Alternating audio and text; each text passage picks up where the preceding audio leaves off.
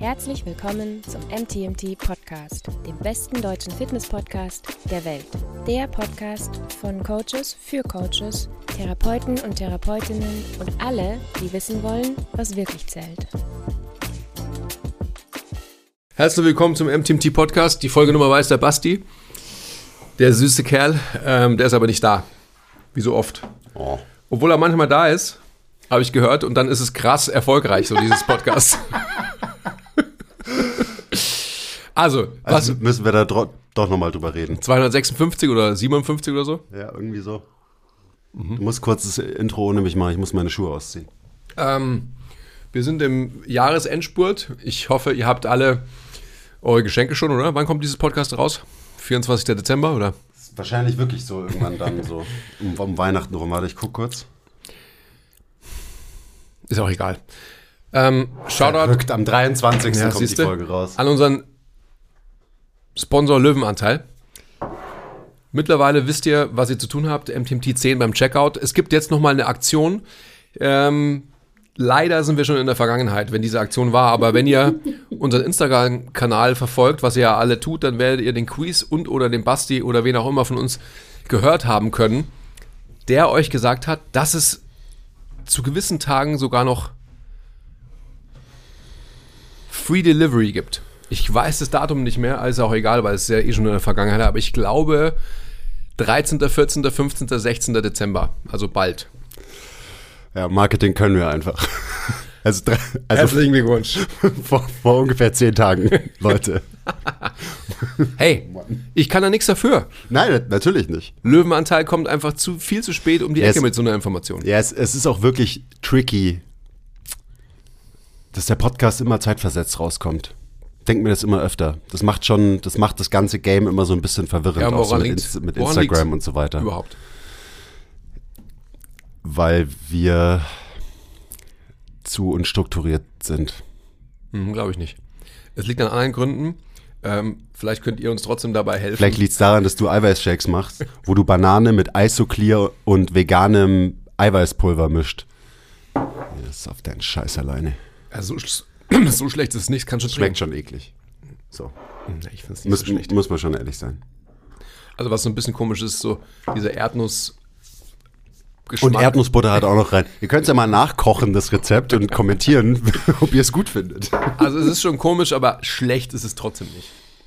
Ist auch egal. Ja, das braucht man jetzt nicht unbedingt, muss man schon sagen.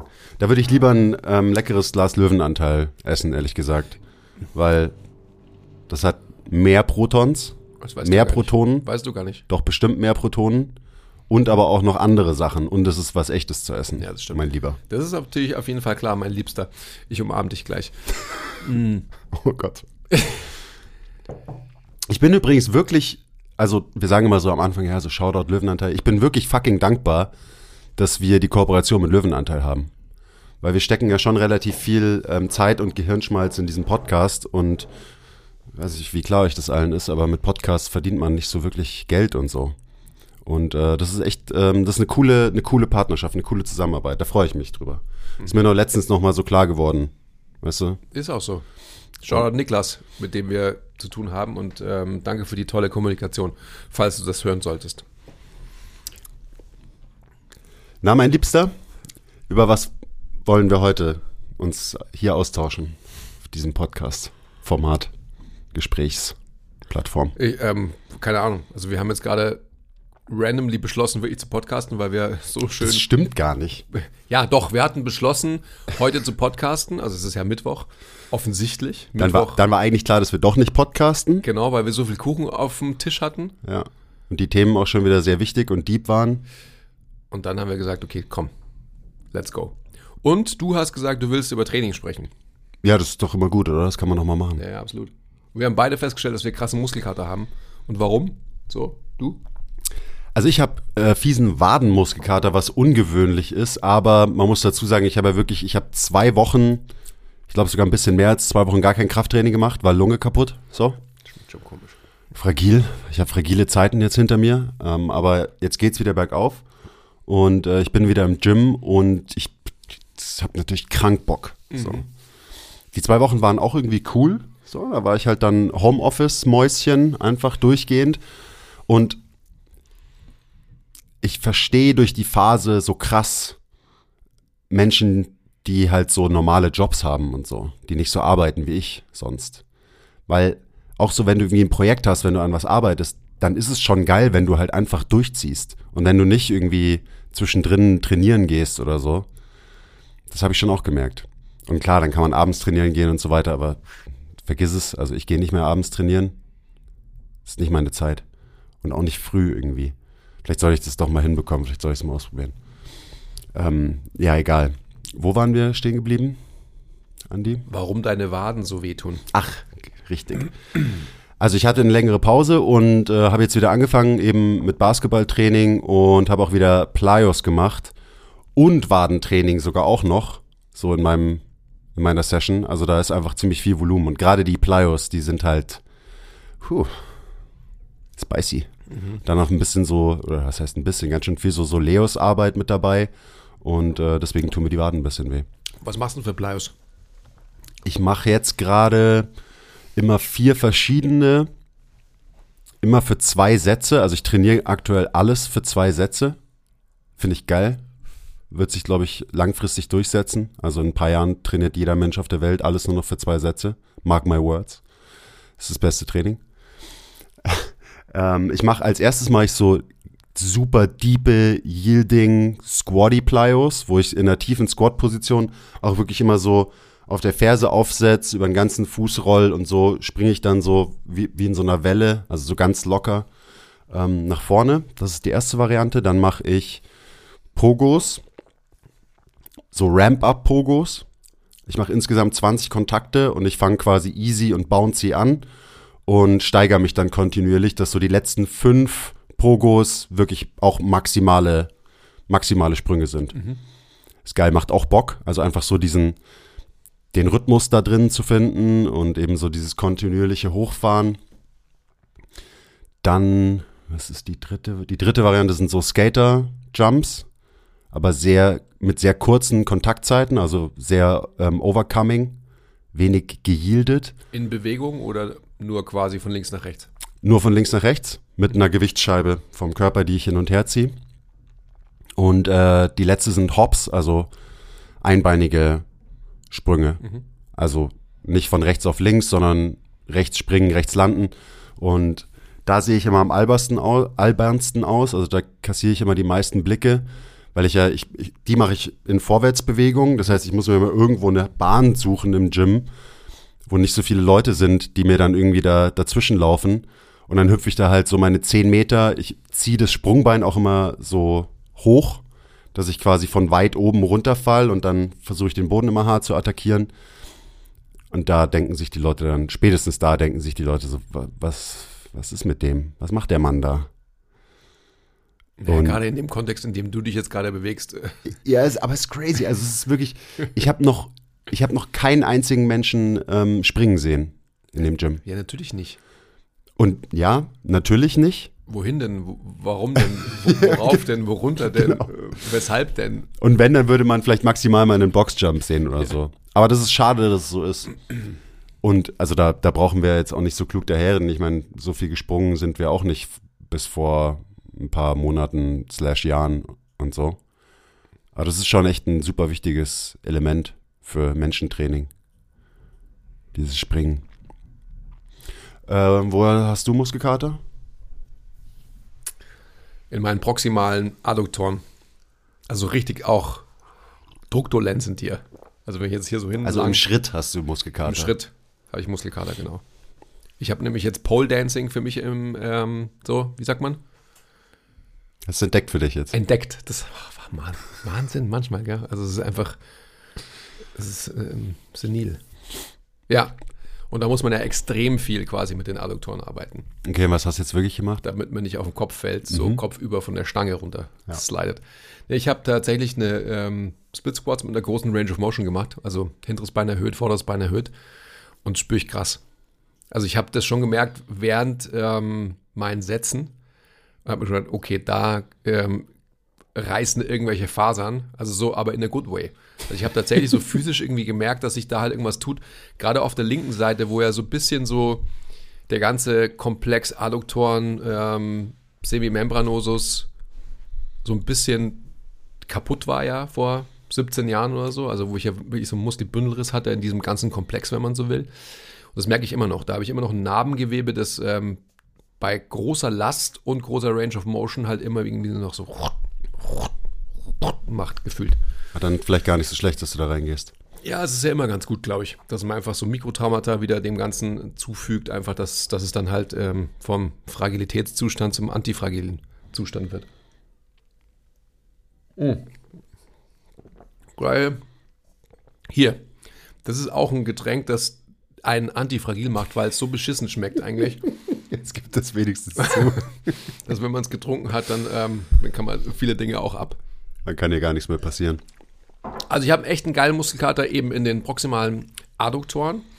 Ähm, wo ich auch Muskelkater habe, ist komplett im Rumpf, weil ich meinen Rumpf gerade so als Positionsarbeit und ähm, aktivierende Arbeit am Anfang von jedem Training ultra dynamisch trainiere. Also halt statisch haltend ähm, ohnehin nicht, aber ich mache es sehr, sehr explosiv. Also ich, ich werfe schwere Sachen und fange schwere Sachen und ähm, fange die in, in rotatorischen Elementen und so weiter. Und das ist halt, das ist krass. Es macht sau Spaß. Rips and Hips. Es ist total geil. Also es ist richtig, richtig gut. Und das ist so, schon so ein Gefühl, wo ich mir einfach denke, so, ähm, auch das müsste jeder machen. Also ja. so wirklich eine, eine Dynamik ins Warm-up zu bringen, was ja, ich meine, das ist doch Warm-up, oder? Also warum zwängt man Leute in statische Positionen, wenn es darum geht, eigentlich Bewegung zu eröffnen? Also think about it. So. Ja, aber es ist halt auch wichtig. Ich, du weißt ja, ich, ich bin ja auch weggekommen so von dem, so ein bisschen von Atemarbeit, Positionsarbeit, weil halt beides statisch ist. Mhm. Aber es gibt ja halt Du bist nur weggekommen aus dem Grund, weil du es halt kannst. Genau. Du hast es halt durchgespielt. Das heißt, du hast jetzt die Positionen halt integriert und du hast sie für dich in Check gebracht und hast jetzt die Möglichkeit, sie in Dynamik zu bewegen. Aber es ist tricky, also auch so in der Arbeit mit Kunden, weil es gibt ja immer so viele Dinge, die man, die man machen kann, beziehungsweise sogar sollte, die halt wichtig sind. Und natürlich ist da Positionsarbeit, Atemarbeit wichtig, aber genauso wichtig ist es, den Rumpf dynamisch zu bewegen, zu lernen, äh, Becken und Brustkorb zum Beispiel voneinander entkoppelt zu bewegen und so. Das sind alles super wichtige Bewegungsskills. Äh, es ist, äh, ist, immer gar nicht so leicht, das alles in ein Training mit reinzubringen. Das ist ja eh klar. Also ich meine, äh, in der Perfect World würde dann ein Training einfach viel zu lang dauern. Das ist ja auch genau einfach so die, die Thematik von auch Trainingsplanung meiner Meinung nach weil es halt immer ein Trade-off ist, oder? Also du lässt es gibt, halt, es gibt keine Lösungen, es gibt nur Trade-offs. Es gibt nur Trade-offs. Du lässt halt immer irgendwas weg. Und deswegen, ich meine, das ist ja auch schön, dass du sagst, Zweisatztraining und so weiter. Ähm, habe ich ja vor Jahren immer schon so gemacht, auch und so weiter. Nein, ich habe das erfunden. Einfach um, für, um mehr ähm, unterschiedliche Dinge ins Training integrieren zu können, damit eine Session halt nicht so lange dauert. Und ich glaube auch, also muss jeder für sich selbst entwickeln können auch. Ich denke, dass man einfach, wenn man in zwei Sätzen oder anders formuliert, ich, ich maße mir an, in zwei Sätzen genauso einen großen Stimulus setzen zu können, wie viele in drei oder in vier Sätzen. Das habe ich früher immer nicht verstanden, wenn du solche Sachen gesagt hast. Und dann dachte ich mir immer, ja, das ist wieder so komisches Oldschool-Bodybuilding-Gelaber vom Andi. Das ist nicht evidenzbasiert.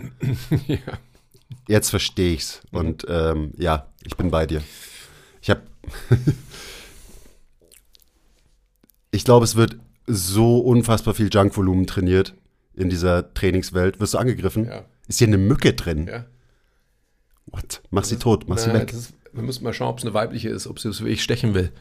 Weil die Männer stechen ja nicht. Ist es so? Das weißt du doch. das höre ich gerade zum ersten Mal. Die, die, weiblichen Mücken brauchen Blut, weil da Eiweiß drin ist, damit sie quasi ihre Eier legen können. Ja, und Männer? Die brauchen das nicht. Die brauchen für ihre fetten Muskeln auch Eiweiß. Hast du jemals eine muskulöse Mücke gesehen? Wenn sie mein Blut trinken, dann sind sie danach krass baff. Oh Mann, oh Mann, oh Mann. Oh, der Typ. Please, please send help. Sorry. Was wolltest du sagen? weißt du nicht mehr. Ich bin jetzt gerade bei muskulösen Mücken und habe so ein Bild im Kopf von ah. so einer super jackten Mücke. Mhm. Ähm, nee, ich habe gesagt, dass ich das früher mal nicht gecheckt habe. Mhm.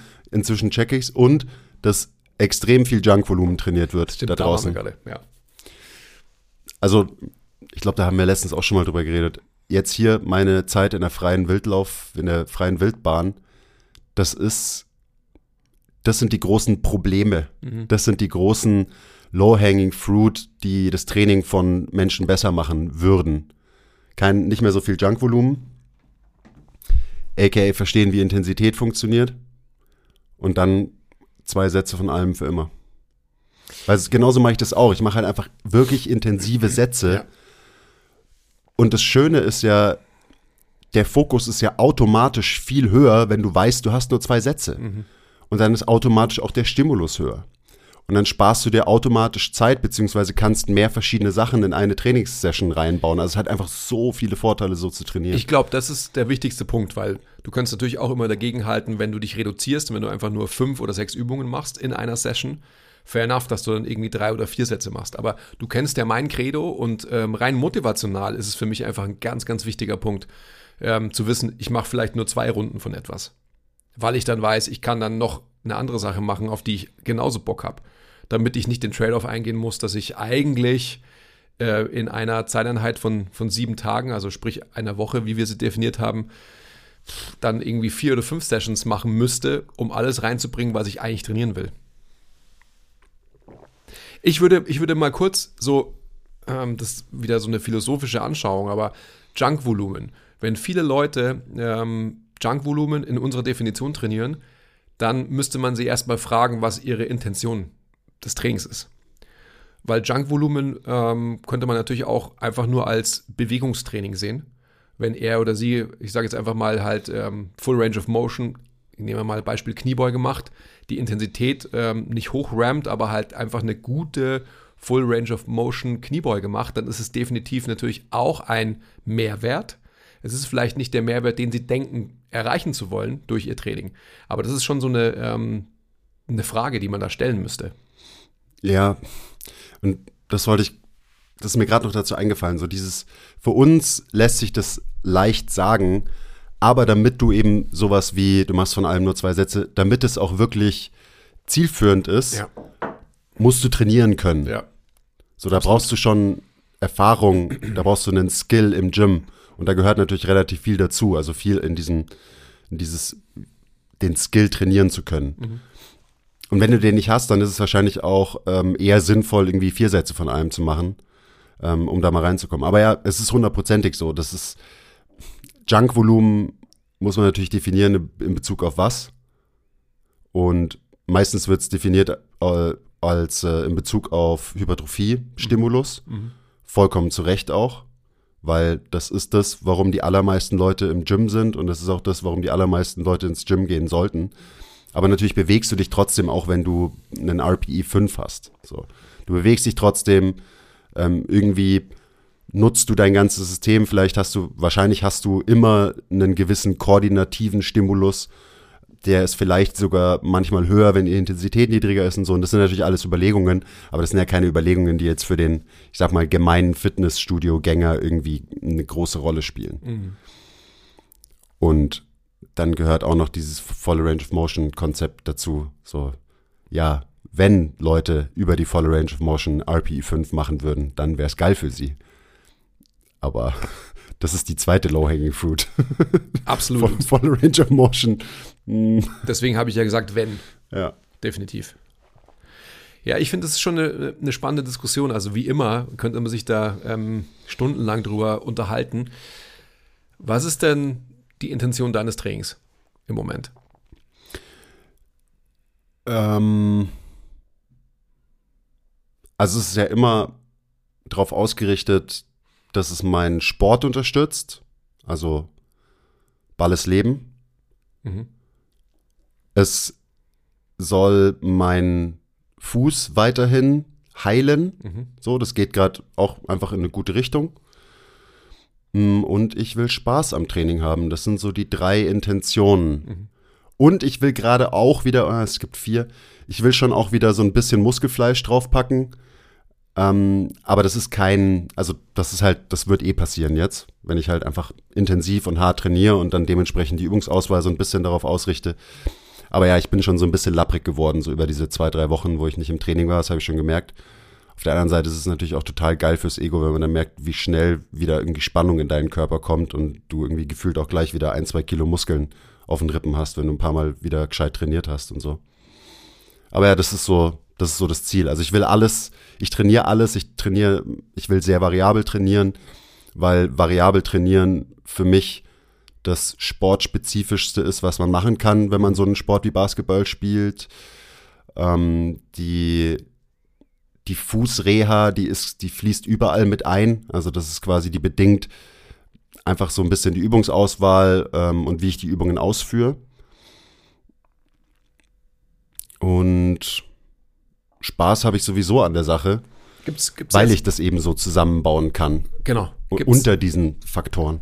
Gibt es in der Zeit, äh, jetzt gerade, wenn du sagst, ähm, Übungsauswahl und Fokus Übungsausführung, gibt es auch was, wo du bilaterale Unterkörperübungen machst, wo vielleicht der, Oh yeah, baby. genau das wollte ich fragen, wo quasi die Intensität natürlich vermeintlich höher wird, also auch die Lasten, die du bewegst, wo der Fokus auf die minutiöse Ausführung auf eine Extremität natürlich nicht gegeben ist. Ja, also gerade das, ich habe mich natürlich kurz hingesetzt jetzt nach dieser kleinen Pause mir überlegt, okay, was will ich für Übungen machen, wie will ich trainieren? Und eine Sache war, dass ich wieder insgesamt mehr Last auf mein System bringen will und dementsprechend mache ich jetzt auch wieder so ein paar mehr bilaterale Unterkörperbewegungen. Aber das ist nicht viel. So davor habe ich fast gar nichts Bilaterales gemacht für den Unterkörper, außer, also man zählt die Plyos dazu teilweise. Aber ich habe zum Beispiel jetzt letztens in der Smith Machine Squats gemacht. High Bar Squats in der Smith Machine. Und das ist so eine geile Bewegung. Wir haben ja letztens im Podcast auch darüber geredet, dass ich schade finde, dass es da keine Hack Squat gibt, keine klassische. Aber das ist eine Hack Squat. Vor allem die ist so leicht schräg. Das heißt, wenn du runter gehst in die Kniebeuge, dann shiftet automatisch dein Gewicht ein bisschen nach vorne. Und wenn du wieder hochgehst, shiftest du automatisch deinen Schwerpunkt wieder ein bisschen nach hinten. Und wenn, wenn ich da die richtige Position finde, wo ich stehe mit den Füßen so, dann ist es so eine geile Bewegung. Ich bin so locked in. Ich habe, also mehr Ass to Grass geht nicht. Ähm, es ist eine richtig, richtig geile Bewegung. Und trotzdem habe ich da halt einen sehr starken Fokus, also gerade auf Fußbelastung in der Bewegung. Und es ist so geil. Das hat so Spaß gemacht. Kannst du ja auch total, weil du eben, du bist so locked in und du hast so eine Bewegungsführung, dass du dich halt krass auf deine Füße konzentrieren kannst. ja, Also ich meine, ähm, mehr Constraints kannst du ja fast nicht haben. Also Genau. ähm, das ist wirklich perfekt und dementsprechend ermöglicht dir diese Körperposition, dieses Locked-In-Sein, die Constraints eben den, den Fokus auf den Fuß. Das ist perfekt. Ja, ich kann es nur, ähm, ich meine, ich habe ja, der Thilo und ich wurden ja früher gedisst, dass wir halt stundenlang diesen Ort besetzt haben, weil wir halt ganze Trainingseinheiten nur an dieser Smith-Maschine gemacht haben. so. Ja, aber man kann auch wirklich halt alles trainieren an Ja. dem Teil, wenn man da so ein bisschen, bisschen rumbaut und Ja. ein bisschen experimentiert. Und die zweite sind ähm, Hamstring Curls im Sitzen. Das sind eigentlich die einzigen beiden wirklich bilateralen Unterkörperbewegungen, die ich mache. Ähm, auch total geil. Ich mache die auch so ein bisschen hier, weil eben man, man kann ja immer wieder Sachen mit reinbringen, auch in sowas total Simples wie ein Hamstring Curl an der Maschine. Da versuche ich immer so ein bisschen meine Tibia-Rotation noch so mit reinzubauen ähm, und das eben auch unter viel Last mache, weil ein Thema, über das ich ja ganz viel nachgedacht habe und immer noch nachdenke, ist so, okay, wo ist der Sweet Spot für koordinative Anpassungen von der Intensität her? Und deswegen bewege ich mich auf dem Spektrum einfach viel, so auf diesem Intensitätsspektrum. Und ich mache Sachen, die sind quasi total mit wenig Last oder ohne Last und versuche da an gewissen Bewegungen von meinem System zu arbeiten. Aber auf der anderen Seite muss ich ja dann diese Bewegungen auch irgendwie unter Last hinbekommen, damit es sich irgendwie integrieren kann in die Art und Weise, wie ich mich halt dann so bewege, zum Beispiel auf dem Basketballfeld. Das heißt, man muss irgendwie, glaube ich, gewisse Qualitäten, gewisse Bewegungsoptionen auf diesem Spektrum trainieren. Von wenig Load zu viel Load und das dann irgendwie halt versuchen, sich zu erhalten. Und natürlich wird jetzt zum Beispiel Pronation nicht so funktionieren, wenn du es unter schwerer Last machst, wie wenn du es nur mit Bodyweight machst. Das ist schon klar. Aber trotzdem versuche ich da, also, oder in meinem Kopf gibt es da halt so eine, so einen Übergang, den ich irgendwie versuche, auch zu trainieren. Damit sich auch wirklich nachhaltig die Art und Weise verändert, wie mein System sich halt bewegen kann. Hypothetisch. Hypothetisch, klar. Aber das ist, also, so muss man ja Training, wenn man halt Training progressiv betrachtet, so muss man ja Training sehen. Weil ansonsten ähm, macht man halt irgendwie Hypertrophie-Training und that's it. So. Dann hypertrophiert man vielleicht in Bewältigungsstrategien, die halt die eigene Bewältigungsstrategie darstellen, aber man hat quasi keinen Übertrag, wenn man das jetzt wieder biomechanisch beleuchtet, auf neue Bewältigungsstrategien. Und das ist ja genau das Thema, das, das mich ja seit Jahren umtreibt. Also gibt es da wirklich einen Sweet Spot und haben wir die Möglichkeit eines Transfers?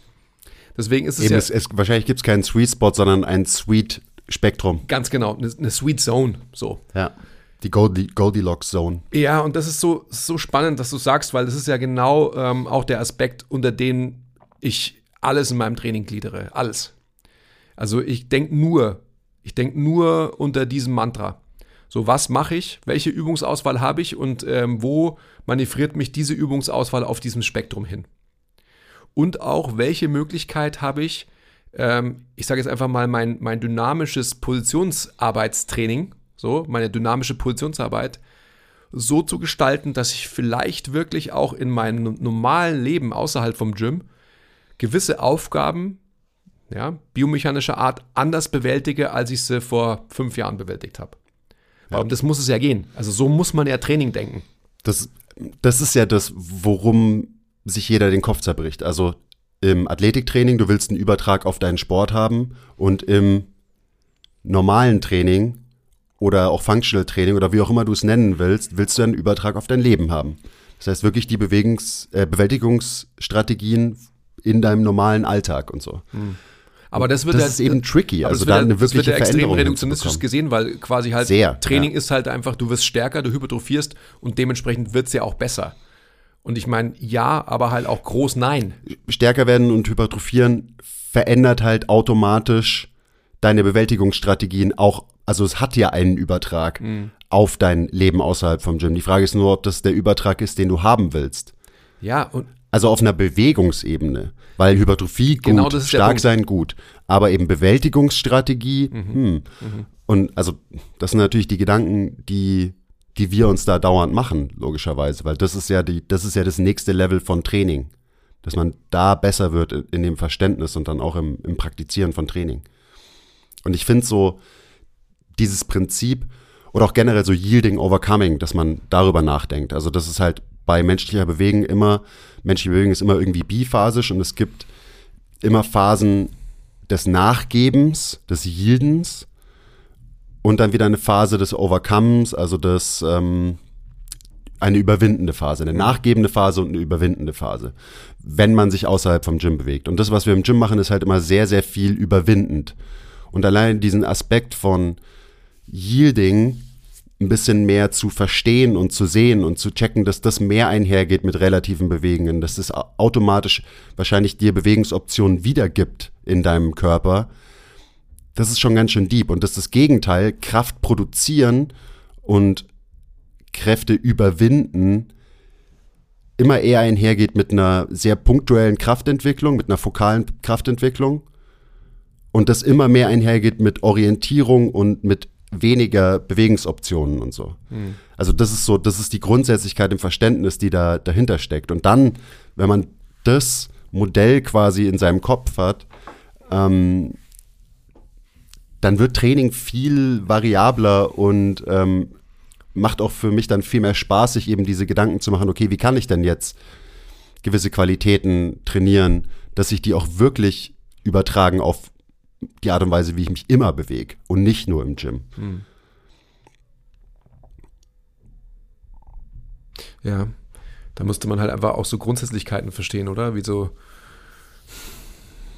wie sich Filamente verhalten und so weiter, wie ein Muskel in Anführungsstrichen optimal kontrahieren kann, etc., etc., etc. Solche Grundsätzlichkeiten im Verständnis könnt ihr, by the way, lernen in Ich, ich habe gerade überlegt, wann, wann ist es denn soweit? Ähm, Ist ja auch egal, du kannst erstmal das Produkt nennen. Das, darauf wollte ich in der hinaus. MTMT-Methode, Genau. der großen Flaggschiff-Ausbildung von MTMT, an der ich gerade ähm, sehr viel arbeite und wo viel genau solche Themen halt eine, eine Rolle spielen werden. Also, dass man so eine, weil ich glaube, wenn man mehr versteht, ich glaube nicht nur, ich weiß, dass es so ist, wenn man mehr versteht, wie halt unser System wirklich funktioniert, ähm, dann kann man dementsprechend natürlich auch besser trainieren. Das ist ja ganz logisch. Und da muss einem klar sein, dass eben, du hast gerade so, wie funktionieren eigentlich Muskeln und so, wie verhalten sich Muskeln und so, dass da unser Verständnis sehr, sehr rudimentär ist und äh, meins auch sehr, sehr lange sehr rudimentär war. Und alleine das, wenn du ein muskelgetriebenes Modell hast und quasi immer denkst, okay, ich trainiere Muskeln mit Training, und dann ist aber auch noch dein Verständnis, wie Muskeln wirklich funktionieren, sehr limitiert, dann ist klar, dass das, was am Ende dabei rauskommt, auch sehr limitiert ist. Und das ist ja die Art und Weise, wie, wie wir halt trainieren. So.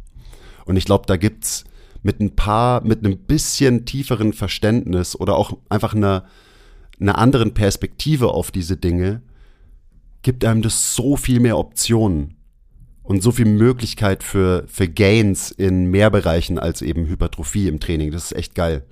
Also wie das so, ähm, wie das auch für Freiheit sorgt im eigenen mhm. Prozess von mhm. Trainingsplanung, Trainingsgestaltung, Übungsauswahl und so weiter. Jetzt sind, wir, sind wir wieder an so einem philosophischen Punkt.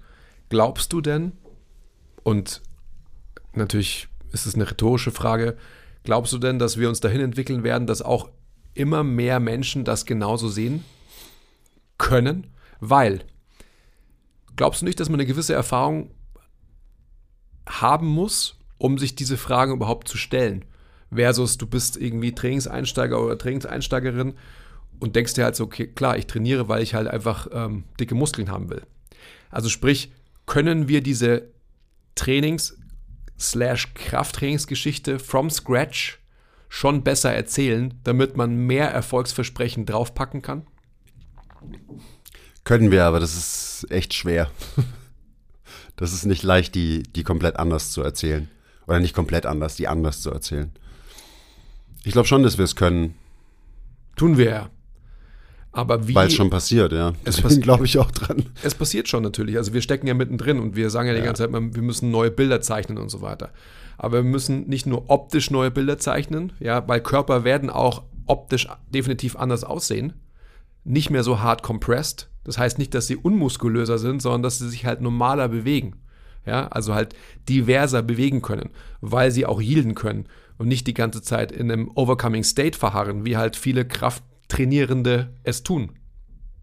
Sondern genau Oder auch viele einfach gestresste Menschen. Genau, weil es einfach der, der gleiche State ist, ja. sondern eben genau dieses Umschalten vom sympathischen zum parasympathischen Nervensystem.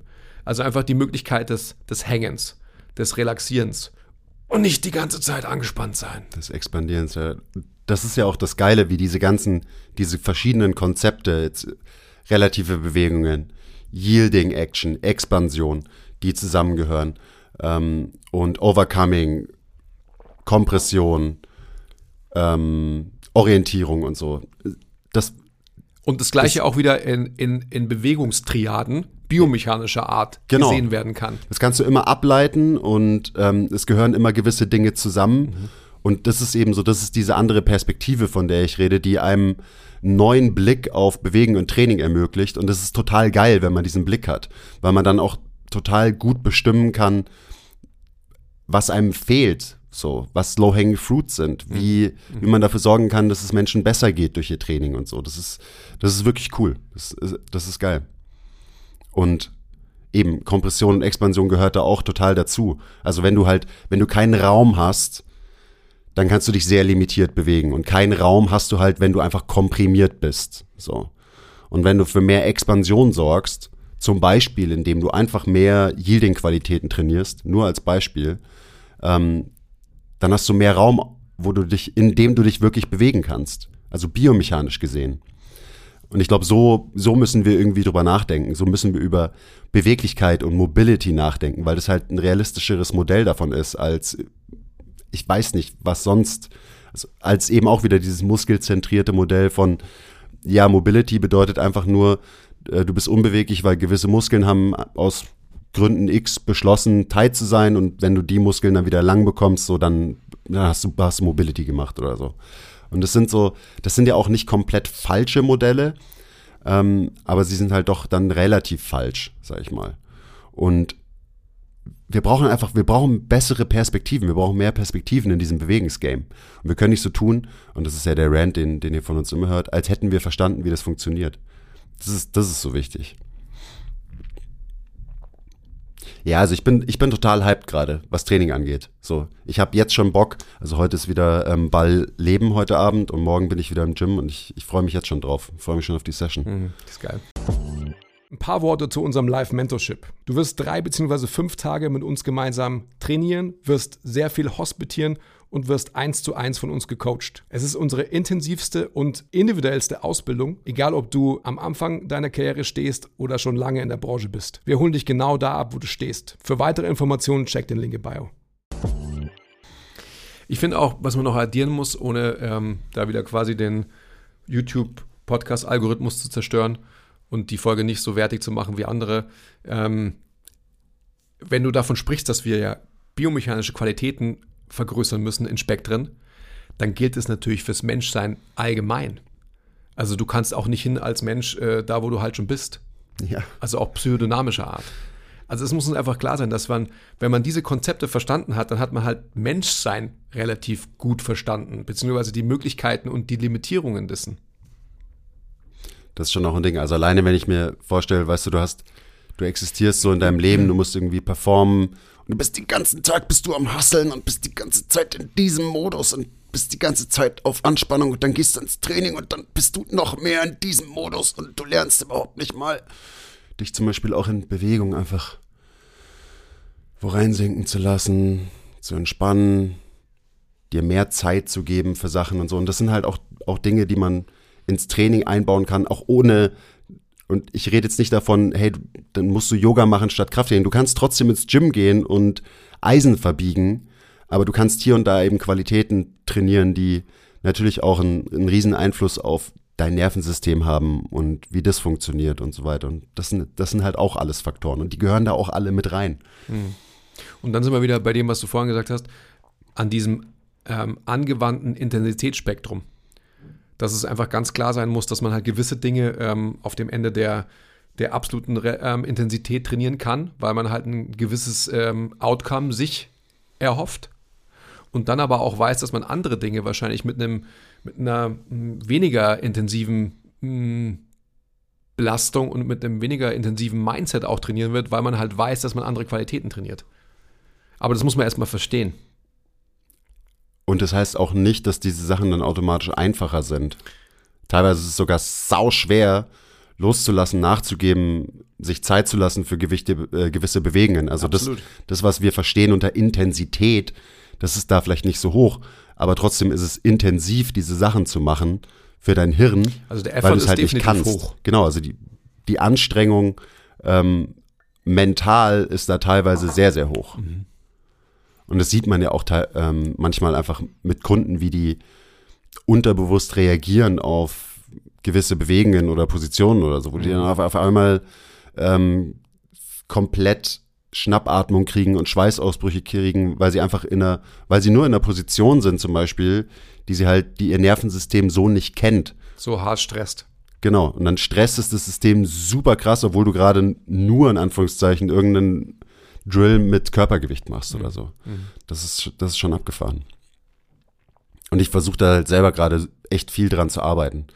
Ähm, und es ist auch immer lustig, was natürlich die Umgebung mit dir macht.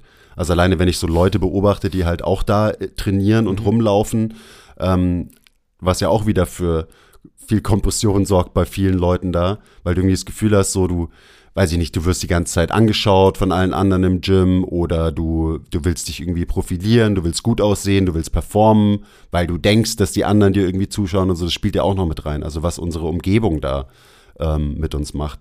Ich finde es immer total interessant. Also für mich ist es ja wirklich so, ich setze mich dann da irgendwo hin und zwischen meinen Sätzen gucke ich halt so, beobachte ich halt so meine Umgebung. Das ist schon äh, sehr, sehr interessant auf jeden Fall. Und ich glaube, dass alles, über das wir jetzt reden, ist ja dann halt Menschentraining. Also, dass du halt wirklich den Menschen siehst und welche Faktoren diesen Menschen beeinflussen und ausmachen und dass du möglichst viele von diesen Faktoren ein bisschen verstehst und auch mit einfließen lässt in deine Entscheidungsfindung im Trainingsprozess. Also holistisches Training. Hm. Ja. Brauchen wir nur noch einen besseren Namen für. Aber das ist es ja am Ende. Ja, ich meine. Holistischer. Der letzte Aspekt, den du jetzt gerade beschreibst, ist ja definitiv einer, den man, den man so weg, ja, also gar nicht proaktiv, aber er wird wegignoriert. Hm. Und es wird ja gar nicht gesehen, dass das ein ganz wichtiger Aspekt des Menschentrainings ist. Also wir sehen das ja immer und in unseren Ausbildungen, wie zum Beispiel der MTMT-Methode, kriegt man sowas ja auch mit, ähm, wie man ein guter Coach oder eine gute Therapeutin wird, indem man quasi halt Menschen wirklich dahin guidet, wo er oder sie halt hin muss. Also sprich auch ein Environment schafft, ja, ähm, dass die Leute sich quasi vielleicht nicht überexponiert sehen müssen oder auf der anderen Seite sich exponiert sehen müssen, je nachdem, was er oder sie halt braucht. das sind solche Dinge, die man natürlich als guter Coach, ähm, generell als guter Dienstleister halt irgendwie checken muss. Ich glaube ja immer, ähm, dass man das halt checkt, so bei Design, bei Nature. Und natürlich kann man sich das aber auch aneignen. Kann man schon, ja.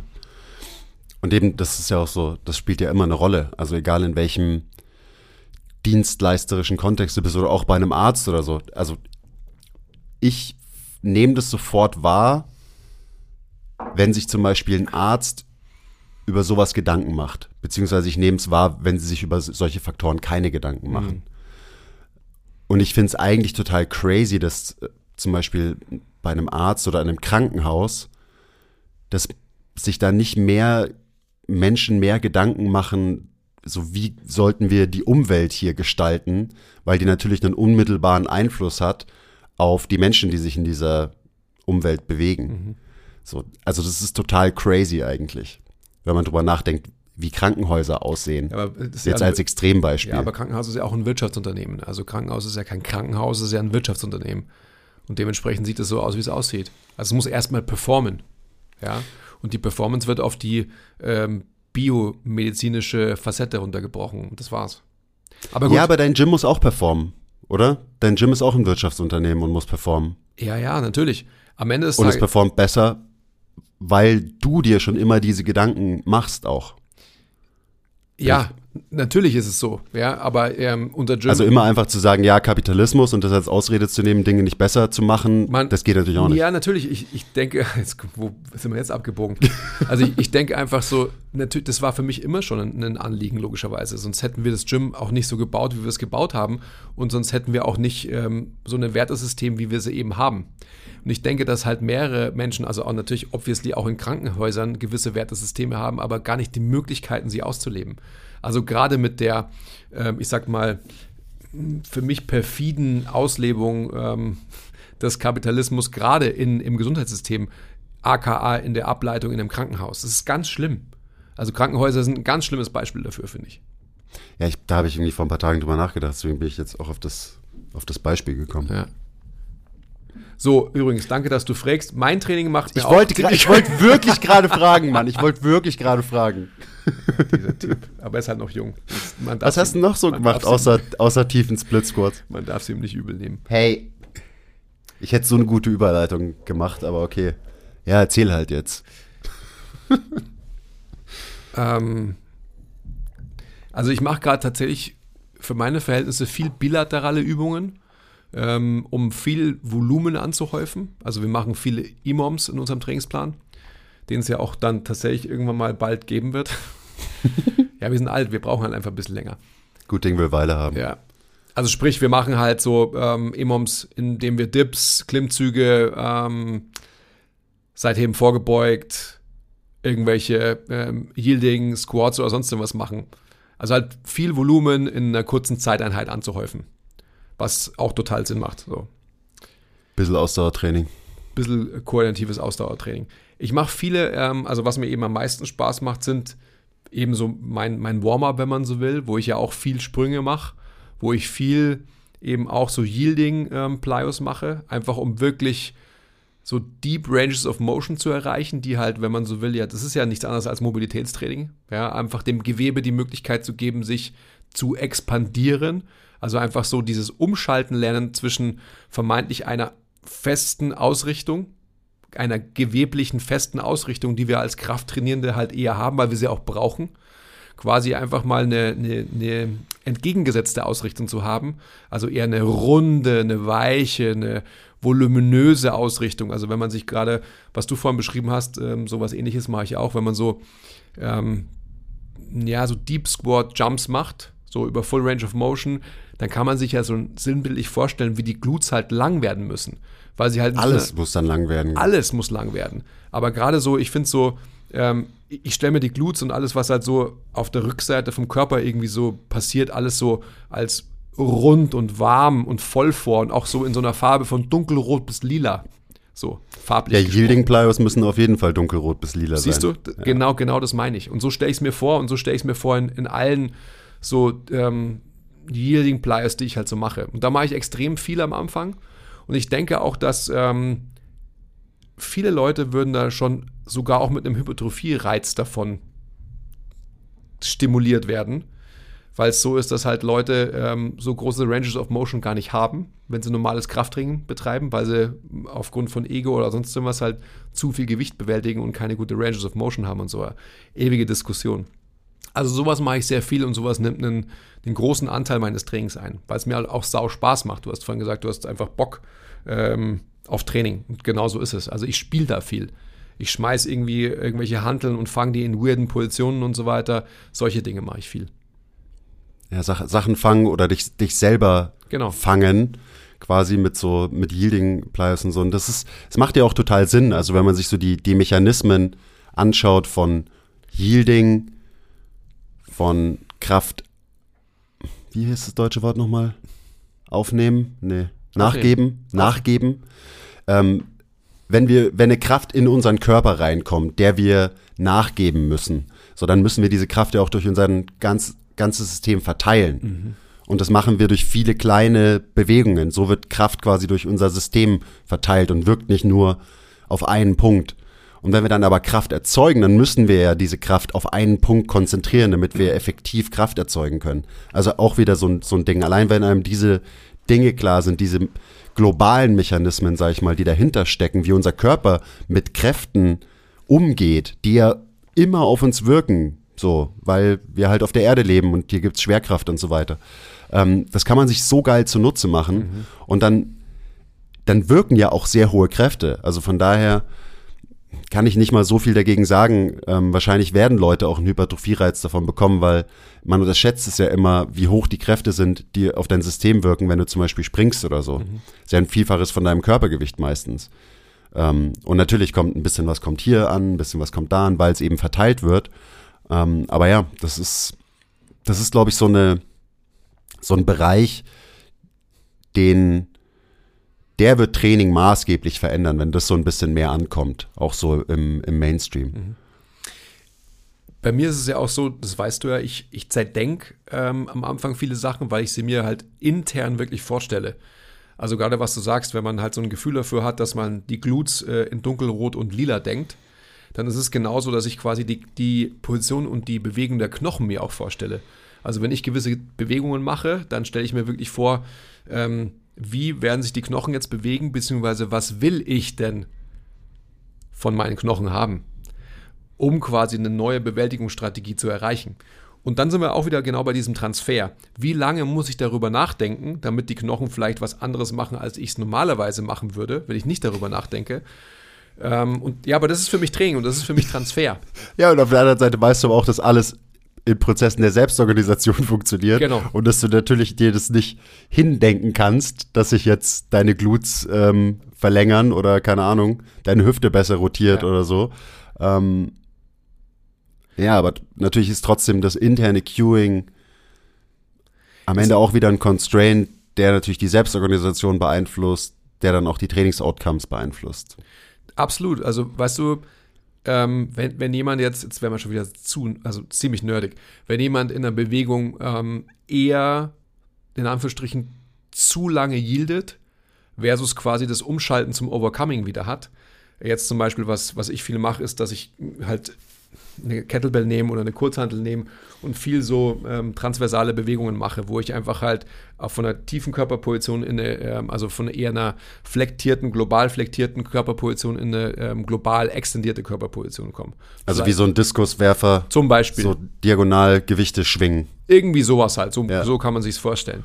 Ähm, automatisch durch den Constraint des Gewichts wird man ja letztendlich ähm, in eine Körperposition gezwungen. Ja. Wenn du quasi den, den, das Umschalten zwischen Yielding und Overcoming nicht schaffst, dann wird es, das Gewicht dich quasi out of bounds schießen und quasi halt irgendwie, äh, du wirst die Balance verlieren. Das heißt, automatisch durch den Constraint des Gewichts und der ähm, Beschleunigungskraft etc. etc. wird quasi dieser Übertrag entstehen und dieser Transfer zwischen eben ähm, Yielding und Overcoming. Wenn es aber jetzt so ist, zum Beispiel, dass, dass ich mehr letztendlich oder einen schnelleren Übertrag eben in Overcoming formulieren möchte, dann ist es einfach so, dass ich halt die Innenkante von meinem Fuß, also Pronation, einfach damit einhergehend Overcoming im Fokus habe und quasi halt äh, top-down mir das vorstelle, auch was quasi mein Fuß macht, ja, der in Anführungsstrichen bremsen muss und umschalten muss. Und irgendwann mal werde ich wahrscheinlich, und das ist halt meine Arbeitshypothese, diese Bewegung auch viel effizienter in die Richtung, was quasi mein, mein Outcome, mein Desired Outcome ist, performen, als wenn ich das nicht mache. Deswegen ist es schon so, dass ich natürlich die Selbstorganisation immer ja, als ähm, über allem thronende habe und dann aber letztendlich mir trotzdem mein internes äh, Queuing bzw. die interne Vorstellung halt so viele Constraints bietet, die, glaube ich, meine Bewältigungsstrategie relativ effizient und gewinnbringend verändern wird. That was a mouthful. Ah, ist ja auch egal, wie man es sieht, aber ähm, für mich ist es halt einfach total geil, ähm, um das einfacher zu formulieren, Bewegungen zu machen, die ich früher sicherlich irgendwie viel ineffizienter gemacht habe für das, wo ich jetzt quasi mit meinem Körper hin will. Da kann man dann auch noch über konzentrische und exzentrische Orientierung reden. Ja. Also in diesem ganzen Zug von eben, du willst irgendwie, du willst mehr yielden, du willst mehr overcome. Dann ist ja auch immer die Frage, okay, was, was macht dann wirklich die, die Muskulatur? Also welche Kontraktionsform passiert gerade und so. Aber ja, das ist geil. Das sind, das sind genau die Gedanken, die, ähm, die, uns, die uns voranbringen, die unser, unser Modell noch irgendwie weiterentwickeln von, von Bewegen und Training. Absolut. Und jetzt, ich will jetzt nicht, ähm, eigentlich schon, Shoutout an alle ähm, Evidenz, Evidenz, Effizienz heißen die, wie heißen die? Evidenzbasierten ja, Menschen. So effizient ist, weiß ich nicht. Also quasi ähm, Stichwort Verletzung. Also Stichwort wirklich Sehnenverletzungen zum Beispiel, Achillessehnenrupturen. Wenn, ähm, nein, unabhängig von der Kollision, unabhängig von einem Kontakt, zum Beispiel mit einem Gegenspieler oder sonst was. Ja, ich wollte gerade sagen, muss vorsichtig sein, wenn du traumatische ähm, Verletzungen, ja. wenn du davon redest. Ich weiß schon, ich weiß schon. Du musst aufpassen. Ich weiß, ich muss extrem aufpassen. Aber ich finde es total spannend, dass man sich mal anschaut, was ist wirklich in diesem Kontext Yielding, Overcoming und exzentrische und konzentrische Ausrichtung. Wie sind die Verletzungsmechanismen? Also wann verletzen sich Menschen wirklich? Ob jetzt wirklich ähm, so massiv wie eine Achillessehnenruptur oder halt eine andere Ruptur ähm, oder nur in Anführungsstrichen muskulär-geweblicher Art, also Muskelfaserriss oder Muskelbündelriss. Zu welchen Zeitpunkten in der Bewältigungsstrategie einer Aufgabe im sportlichen Kontext oder im Bewegungskontext, wann passiert das? Und wenn man das auch verstanden hat, dann kann man ja Training und auch, ähm, jetzt will ich nicht von Trainingsprävention sprechen, weil es genau das gleiche schwierige Thema, aber dann kann man sich da extrem sinnstiftende Gedanken machen, meiner Meinung nach. Ja, für mich ist es kein schwieriges Thema. Es wird zu unnötig, also unnötig zu so einem schwierigen Thema gemacht eigentlich. Ja. Habe ich auch jetzt wieder ähm, vermehrt drüber nachgedacht über das Thema. Aber ja, das, das ist total interessant und die Sache ist ja, wir verstehen ja Verletzungsmechanismen auch noch nicht so wirklich.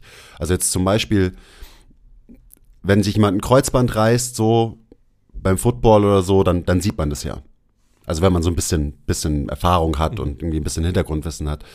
Und dann ist jetzt die Frage, okay, ist das, was ich da gerade sehe, dieser echte Knievalgus, zum Beispiel bei, bei einer Kreuzbandruptur, ist es der Verletzungsmechanismus, den mhm. ich da sehe? Oder ist die Verletzung schon passiert und deswegen sehe ich diese Bewegung? Ich, das, ich weiß gar nicht, von wem ich das zum ersten Mal gehört habe, aber so drüber nachzudenken ist auch total interessant, mhm. weil das auch schon wieder alles eigentlich verändert. Mhm.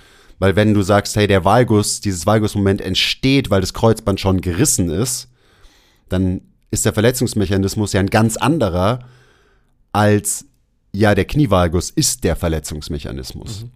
Und dementsprechend sollte es auch die Art und Weise, wie wir über das Training nachdenken, natürlich beeinflussen und verändern.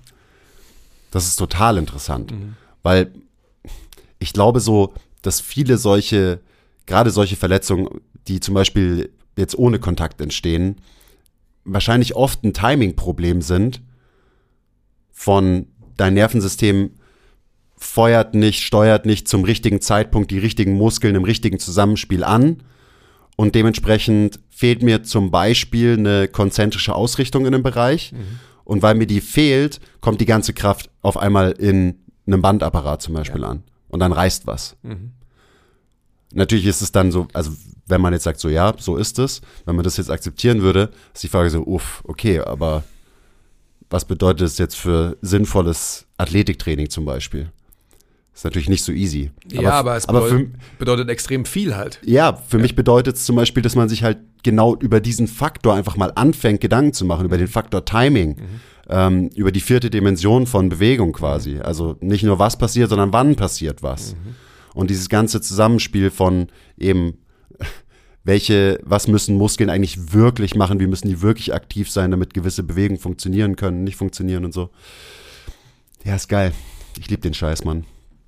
Und da, und ich bin auch total froh, dass es da mehr Denker gibt, die, die sich halt überhaupt mal über solche Dinge Gedanken machen und auch einfach neue, neue Strömungen in, in dieser ganzen Branche und so weiter.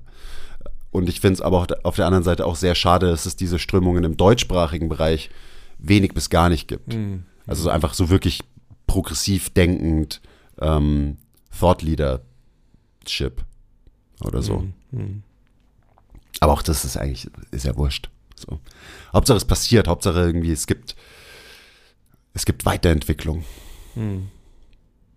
Gerade in den Bereichen. Da hab ich ich habe mir letztens erst Gedanken darüber gemacht, ob, ob ich nicht das mal auch aufschreiben sollte, wie was Prävention ist im Kontext Krafttraining oder Training einfach und wie es funktioniert. Weil eigentlich lässt sich das, eigentlich muss man nicht drüber streiten und sagen, ja, es gibt keine Prävention, man kann Verletzungen nicht verhindern und so. Das sind ja immer so diese Totschlagargumente, die, wo was Wahres drin äh, steckt, die aber nicht zu Ende gedacht sind.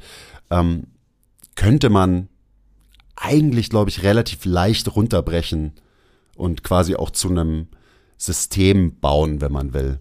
Ist, also machen ja auch schon Leute, haben ja auch schon Leute gemacht, so ist es nicht. Also dein Training läuft gut, ja? Ja, also ich war tatsächlich, ich hatte ja auch Corona zum ersten Mal vor absehbarer Zeit. Das ist jetzt auch schon wieder, glaube ich, sechs Wochen her oder so. Und ähm, mein Ausdauertraining läuft sehr schleppend, bis gar nicht, so würde ich sagen.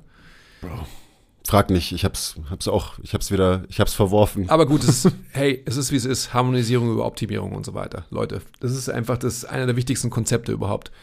Einfach machen und sich nicht irgendwie die Frage stellen, ja, scheiße, ähm, mein Training ist nicht vollkommen. Das wird es nie sein, nie. Es ist, das Leben ist ein Trade-off. Also von dem her, just do it. Gibt keine Lösung, gibt nur Trade-offs. Don't overthink it, just do it. Und hab Spaß dabei. Das ist einfach für mich das Wichtigste. Also mein Training läuft gut, definitiv.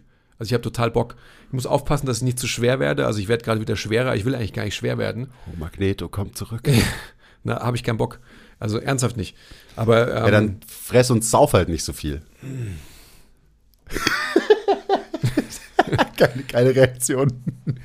ja, ja, Schwierig. ja, nein, ja. Es ist nicht schwierig. Also es ist ja Jammern auf hohem Niveau. Ähm, das, das passt alles und so Sowieso. weiter. Sowieso. Das verstehe ich bei mir auch nicht. Ja. Ich habe wirklich viel und jetzt auch nicht irgendwie besonders gut gegessen, auch in dieser Zeit, wo ich so wenig trainiert habe. Aber ich bin irgendwie nicht so wirklich aus dem Leim gegangen. Und das, das check ich nicht, weil ich, ich so viel weniger aktiv bin, als wenn ich halt coache und so. Da bin ich den ganzen Tag auf den Beinen, bewege mich die, die ganze Zeit. Und jetzt sitze ich teilweise wirklich einen ganzen Tag nur bei mir in der Bude am Schreibtisch. Aber irgendwie, weiß ich, also, ja, macht irgendwie keinen Sinn für mich. Ja, Aber ähm, vielleicht fresse ich doch irgendwie weniger, wollte ich gerade sagen. Also der, auch wenn ich es nicht so wahrnehme. dein Intake ist wahrscheinlich trotzdem weniger. Was übrigens super krass ist, Koffein wirkt komplett anders. Ja, ich letztens auch mit einem Kumpel geschrieben, so, weil dem habe ich eine Sprachnachricht geschickt und er hat nur geantwortet, wow, easy on the caffeine, big guy. weil ich halt so krank laut und schnell geredet habe. Und das ist nicht das erste Mal. Also es haben jetzt schon mehrere Leute, die Sprachnachrichten von mir bekommen haben, ähm, kam, kam so das Feedback so, ähm, geht's eigentlich bei dir? Aber irgendwie ist da was dran, dass wenn du wirklich nur rumsitzt und halt viel Koffein konsumierst, dass es einfach eine ganz andere Wirkung hat, als wenn ich halt oben äh, rumlaufe und Leute coach und so. Da geht's ja auch raus. Und mir ist irgendwie klar, dass es physiologisch eigentlich nicht so funktioniert. So Koffein wird ja nicht abgebaut dadurch, dass du irgendwie dich bewegst. Mhm. Aber irgendwie funktioniert es trotz doch so. Es ist abgefahren, wie aufgedreht ich teilweise bin. Ähm, und ich trinke nicht mehr Kaffee als, äh, als vor ein paar Monaten. So. Aber ist geil, also weil das hat halt wirklich eine, eine Wirkung jetzt. Und die kann ich auch gut, die kann ich auch gut verwerten, diese Wirkung. Gut, ich kann nicht mehr so gut schlafen, das kommt auch noch das, oder nicht mehr so gut einschlafen. Aber das ist schon krass. Und dann kann ich auch voll verstehen, wenn du halt jemand bist, der im Büro arbeitet, dass du, wenn du dann abends Feierabend hast, dass du halt so, okay, fuck, ich muss jetzt auf jeden Fall laufen gehen, trainieren gehen ähm, oder Leute sehen oder irgendwas machen. Weil sonst war ich ja immer so Team, okay, mein Tag ist vorbei, ciao, ich bin raus. Und jetzt habe ich so auf einmal so ganz neue Cravings auch. Ja, auch ein Kumpel hat gemeint, so, ja, jetzt verstehst du, warum halt so Leute, die im Büro arbeiten, halt am Wochenende irgendwie in Clubs gehen und alle Drogen nehmen und ähm, oder auf irgendeinen Berg hochlaufen oder diese ganzen Sachen machen, wo ich halt immer bis jetzt immer so war, so braucht man doch eigentlich alles gar nicht so. Aber ja, Ich kümmere Ich mich lieber um meine Fledermaus zu Hause. ich verstehe euch jetzt, Leute. Ja. Ja, ja, ja. Ah.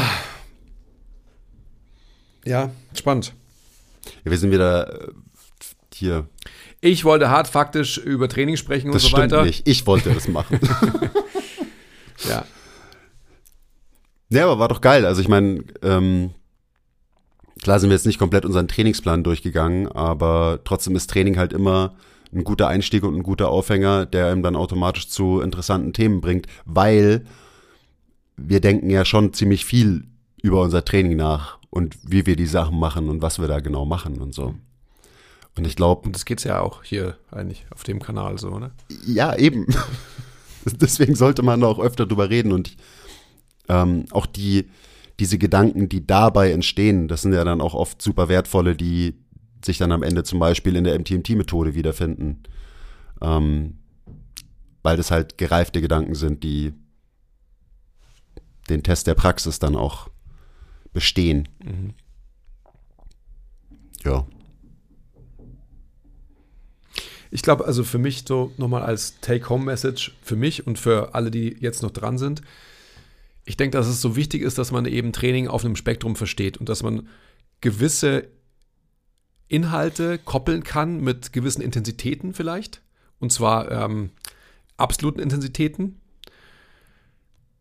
Ist gleich nicht Effort. Ja, das haben wir auch schon festgestellt. Und dass man dementsprechend dann, was du ja auch vorhin so betont hast, ich glaube, das äh, muss man nochmal herausstellen, dass man dann irgendwann mal versteht, wie man Training selber bauen kann. Also wie man quasi einen eigenen Trainingsplan, Inhalt bauen kann, um quasi das zu erreichen, was man sich wirklich vorstellt. Und nicht nur, äh, ich sag mal, Hypertrophie chased, sondern letztendlich eben andere Outcomes, die man sich so vorstellt von Training. Und das ist dann das Schöne. Das ist dann das, wo es dann richtig Spaß macht. Und wo einfach Training, deswegen glaube ich, müssen wir uns auch von Krafttraining verabschieden als Begrifflichkeit, Ja, weil es einfach so viel mehr ähm, fördert als nur Kraft. Und das ist so wichtig, weil wenn wir als ähm, Thought Leader das nicht tun, wie sollen es dann andere tun? tatsächlich auch ein Punkt, über den ich jetzt im, im Erarbeiten von Inhalten immer wieder nachgedacht habe. So, wie nennt man das eigentlich? Ja. Weil das sagst du ja nicht zum ersten Mal, dass du kein Fan von dem Begriff Krafttraining bist. Und ich glaube, ich habe den Begriff, ist gar nicht so lange her, da habe ich das noch verteidigt, aber inzwischen bin ich da auch schon eher bei dir, dass ich mir denke, so, das ist schon wieder so ein Wort, das sofort gewisse Assoziationen mit sich bringt, wo die Leute sofort an irgendwas Gelerntes denken. Und wenn sich das verändern soll, dann muss man wahrscheinlich auch nicht nur neue Bilder malen, sondern auch neue Begrifflichkeiten und sinnvollere Begrifflichkeiten für Dinge Absolut. finden. Was auch irgendwie bescheuert ist, dass man dauernd neue, neue Begriffe entwickelt in diesem Fitnessbereich. Ich glaube nicht, ich glaube nicht, dass es bescheuert ist, sondern es ist halt final notwendig. Also Genau. stell dir mal vor, du wirst eingeladen zum, ähm, zum wie heißt er? Zum La Markus Lanz, ja. Und dann äh, steht Ich da. warte schon die ganze Zeit, aber er, er meldet sich einfach nicht. Er hat er ruft mir nicht angerufen, zurück. er ist gerade krank, hat er gesagt. Aber er meldet sich dann schon noch bei Okay. dir. Also sprich, und dann heißt da Christopher Herrmann, ähm, Experte für Krafttraining. Wenn das quasi im Subtitel stünde, Ich meine, Und dann schalten schon mal einen Haufen Leute ab, weil sie sich denken, ja, Krafttraining, das interessiert mich ja gar nicht. es ist ja vollkommen klar. Schau dir den Idioten an und so weiter. Das ist ja so ein Krafttrainingsprolet. Genau das ist der Punkt. Also du musst natürlich Begrifflichkeiten neu erfinden und neu implementieren, damit du quasi auch eine viel breitere Audience erreichen kannst, weil wir das ja wollen. Wenn du das nicht willst, Shoutout Markus, Rühl, ähm, vollkommen in Ordnung. Die zwei großen Markusse unserer Zeit. Absolut. Also von dem her, das ist ja auch total nachvollziehbar. Aber wir wollen halt eben mehr. Deswegen ist, glaube ich, diese Facette, dass man dieses Kraft äh, in, in Klammern setzt und vielleicht auch durchstreicht und dann irgendwann mal sterben lässt, ist so wichtig. Weil wir trainieren halt nicht nur Kraft. Kraft ist ein ganz wesentlicher Aspekt, aber es ist nicht der einzige. Wir trainieren halt Menschen. Menschens. Und ja, ich glaube deswegen, das ist halt ein ganz natürlicher Prozess. Und genauso wie gewisse Begrifflichkeiten sich in der Vergangenheit neu etabliert haben, wie Ja. Functional Training, wie Mobility Ja. und so weiter, ist jetzt, glaube ich, so langsam ein Zeitalter angebrochen, wo wir wieder neue, bessere Begrifflichkeiten brauchen, die auch mit einem, weil auch das ging ja einher mit einer neuen Art zu trainieren, als diese Begrifflichkeiten wie Mobility und Functional Training aufgekommen sind. Ja, absolut. So, das war schon mal irgendwie ein Change oder der Versuch von, von der Veränderung. Und es wird weitergehen und dann dementsprechend, ja, müssen wir mal schauen. Ich meine, ich habe äh, mein, mein Trainingsprogramm auch nicht umsonst Muskeltraining, Menschentraining genannt, zum Beispiel. Mhm. Hat sich aber noch nicht so durchgesetzt. Na, ich glaube schon. Also mit MTMT ist schon assoziiert, dass man halt ähm, von Muskeltraining, Menschentraining spricht oder halt Menschentraining generell. Also stimmt, ja. Leute, die, ähm, die uns folgen, die, die wissen es ja schon, wie, wie wir das stressen. Schreibt mal in die Kommentare, welchen Begriff ihr da seht. Also was macht ihr so da draußen? Wie nennt ihr das? Was findet ihr einen passenden Begriff? Beziehungsweise das, was wir so machen, wie, wie, wie sollen wir das nennen? Wie sollen wir darüber sprechen? Das würde mich mal interessieren, Leute. Weil Menschentraining, das ist, ich weiß nicht, ob das, ob das funktioniert. Nein, natürlich nicht. Und einfach nur Training ist, ist wahrscheinlich wieder zu ungenau, kann man sich zu wenig darunter vorstellen. I don't know. Können wir ja noch mal ähm, in uns gehen. Das, das machen wir auf jeden Fall. Gut. Sonst machen wir nämlich jetzt quasi wieder ein Marken, Marketing, Philosophie Thema auf. Warum Leute, die sich ähm, Bleistifttraining, Experte für Bleistifttraining irgendwie auf die Fahnen schreiben, ähm, genau, was auch immer, halt besser vermarkten können oder leichter, nicht besser, leichter vermarkten können Leichter, ja. als Menschentraining. Gut, Ist ja ganz offensichtlich, warum das so ist. Schön war's. Äh, danke, dass äh, du mich auf den Algorithmus gebracht hast, den wir jetzt besprechen sollten, damit die Podcasts mit mir auch erfolgreicher werden. Scheiße, Mann. Ich hätte sie dir erzählen sollen. Äh, ah, just joking. I know, I know. ähm, abschließend noch, check die Gravitas Finest Masterclass 2 aus. Link dazu in der Bio. Wir haben zwar den besten Deal im Fitness-Game für uns gepachtet mit dem Ski-Meeting, aber ich muss sagen, das, was der Manolo jetzt schon zum zweiten Mal auf die Beine gestellt Shoutout hat, Manolo. das kommt wirklich ran. Ähm, und ich würde auch dazu sagen, das ist der beste Deal im Fitness-Game. Und der ist jetzt zeitlich begrenzt. Das heißt, für, ich glaube, bis zum 26.12. gibt es es noch. Und danach ist halt wieder nur das Skill-Meeting der beste Deal im Fitness-Game. Aber für diesen Zeitraum beide Sachen der beste Deal im Fitness-Game. So, checkt es einfach aus. Klickt auf den Link. So, für den, für das Geld, das ist ein No-Brainer. Also, wenn man irgendwie was lernen will in dem Bereich, ist es wirklich ein No-Brainer. Es ist lächerlich, wie günstig das ist. Okay, danke für eure Aufmerksamkeit. Schön, ähm, dass du hier warst. Und ihr auch alle. Okay, bye.